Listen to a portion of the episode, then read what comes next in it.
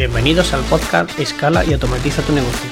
Aquí aprenderás algo nuevo, técnicas, habilidades, estrategias, herramientas y consejos para escalar tu negocio y llevarlo al siguiente nivel. Este es un podcast para inconformistas, para visionarios, para emprendedores que sueñen con una vida mejor, disfrutando de su vida y su trabajo. Empieza hoy mismo y toma acción. Hola, bienvenidos al episodio quinto del podcast Escala y automatiza tu negocio. En el capítulo de hoy vamos a hablar de productividad.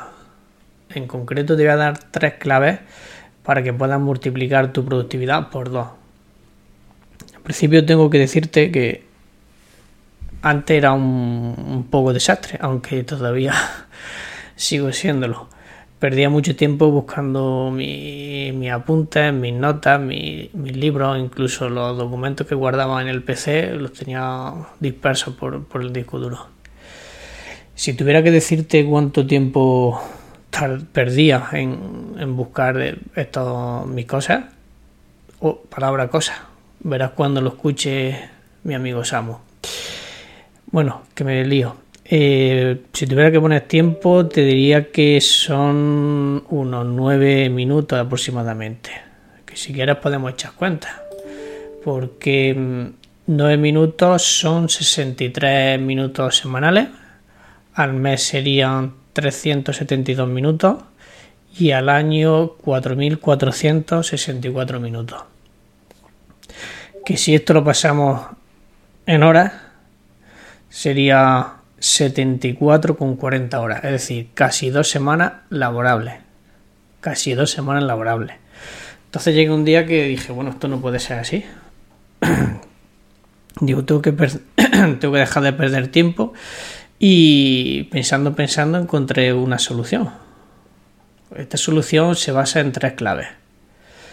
La primera que es el orden.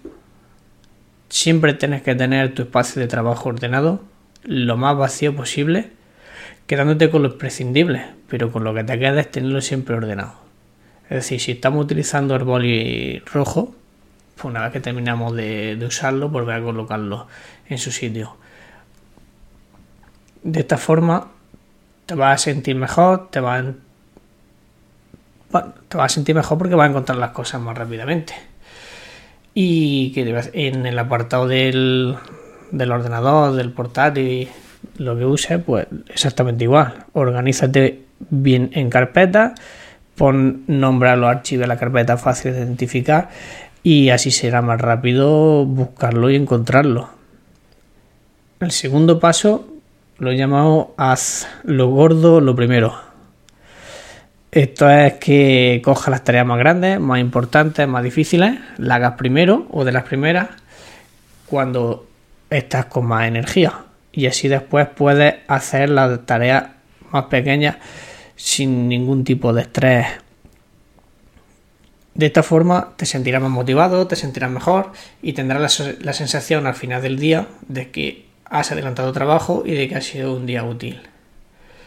Y la tercera es, la, he llamado, el calendario es tu jefe. Él es el que manda.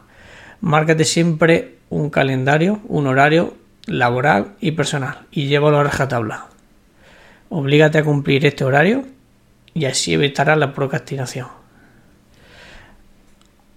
Hay una frase que me gusta mucho que bueno que puede definir el, este, este capítulo ya si no trabajas para ti nadie lo hará tienes un horario laboral y otro personal cúmplelo. Y para cerrar el capítulo y hacer una frase con un resumen, te diría que aproveches tu tiempo más productivo para hacer las tareas más grandes y después ya harás las tareas más pequeñas. Así que con estos tres claves que te doy en este, en este capítulo, si lo llevas a rajatabla, verás cómo va a, a recuperar las horas perdidas y sin más, pues este capítulo finaliza aquí y te espero la semana que viene.